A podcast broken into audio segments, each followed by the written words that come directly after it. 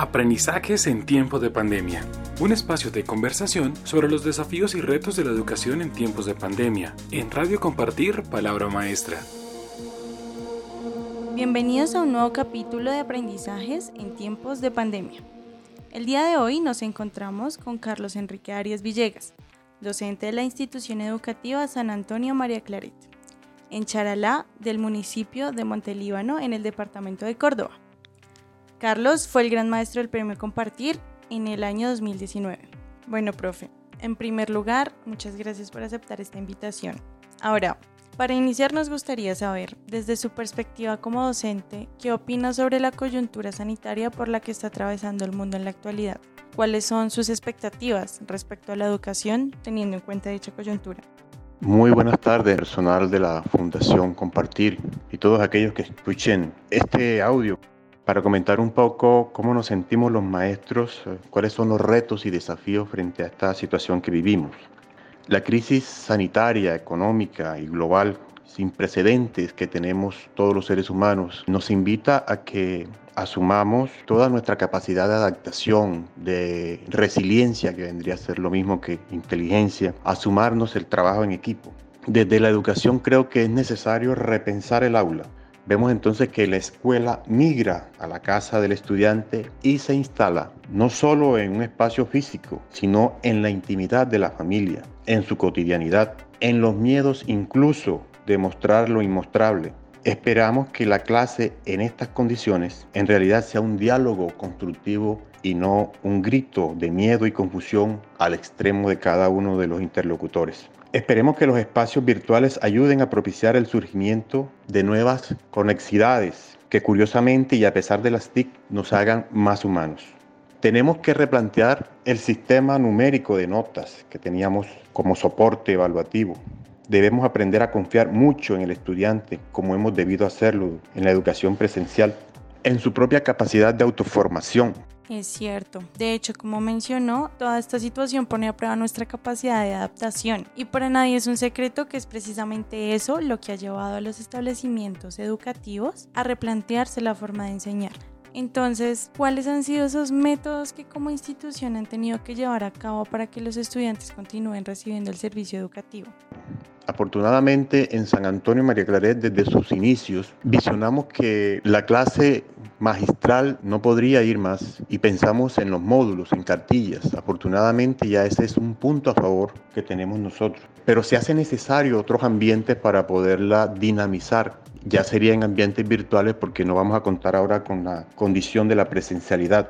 Se está trabajando a marchas forzadas para contar con una plataforma web que permita dinamizar y operacionalizar las actividades en momentos sincrónicos y asincrónicos. Para ello nosotros hemos considerado que es necesario concertar con los padres de familia, con los mismos estudiantes, rúbricas de esas actividades, es decir, bajo qué criterios, que ya lo veníamos haciendo pues a nivel físico, pero acá también tocaría actualizar esas rúbricas, bajo qué criterios se presentaría un trabajo escrito, una exposición, un avance del proyecto de investigación, el aporte a un foro, etc. Y eso amerita entonces que hay que programar bien esa plataforma con parámetros que permitan mejorar la actividad tantas veces hasta que la competencia sea alcanzada. Es decir, ya si vamos a contar con un instrumento que nos va a ayudar a valorar, por decir alguna evaluación, un ejercicio, que los parámetros, esa parametrización que se hace, le arroje al estudiante una nota y le diga, bueno, lo hiciste regular, puedes mejorarlo. Y de esa manera, pues el estudiante se vería motivado a seguir participando. Es una, una suposición frente a esta parte.